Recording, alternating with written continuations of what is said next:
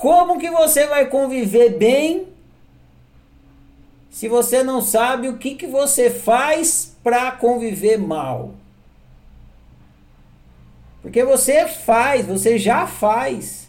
Você aprendeu a fazer sem sequer ter consciência que você estava aprendendo a fazer, continuou fazendo, ficou automático fazer e está fazendo.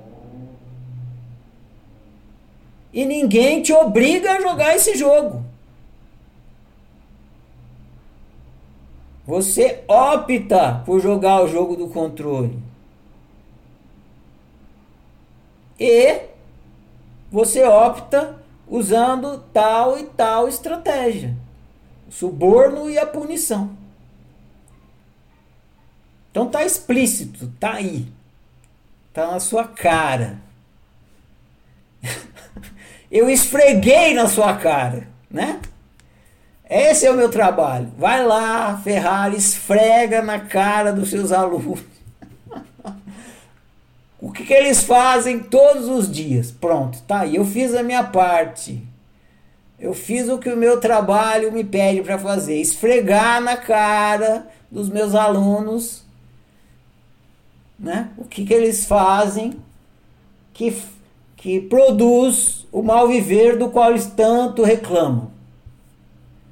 Agora você sabe. Se você está vivendo mal,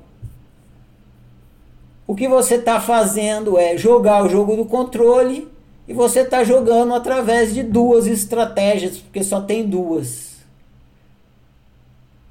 Ou você está executando a punição ou você está executando o suborno. O que, que você vai fazer com isso? Não é problema meu. Se você quiser continuar jogando o jogo do controle, continua, mas agora você já sabe por que, que você vive mal. A minha sugestão é que você desista, faça a mesma coisa que o computadorzinho lá fez. Perceba que Todas as opções no jogo do controle só servem para você continuar no jogo do controle, que só serve para você continuar vivendo mal. E ao perceber isso, você tum, desiste. Desiste. Chega. Não quero mais jogar o jogo do controle. E aí você vai começar uma caminhada uma caminhada, porque não é um clique a desistir e, e vai, começa a jogar o outro jogo que é o jogo da liberdade. Você vai começar uma caminhada de trabalho interno, de percepção de tudo em você, de todos os seus hábitos, todas as suas crenças que mantém você jogando o jogo do controle, mesmo que você decidiu desistir dele. Para que então, conforme você for fazendo essa limpeza, você vá mudando, se deslocando, deixando de ser um jogador do jogo do controle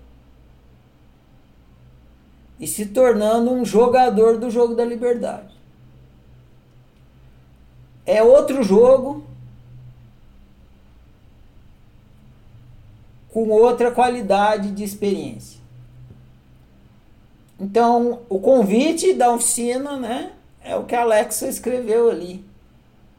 É para que você seja menos um. Que você seja menos um no jogo do controle.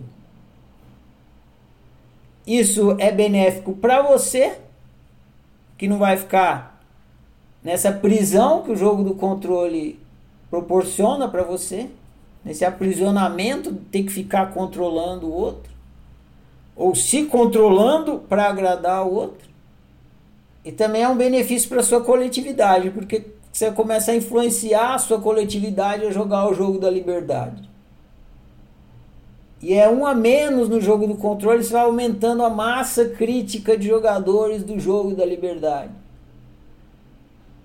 Até que possa chegar o momento que haverão mais jogadores do jogo da liberdade na nossa coletividade do que jogadores do jogo do controle. E a consequência disso é uma transformação do que essa coletividade produz, claro. Outra mentalidade, outra produção, outra realidade.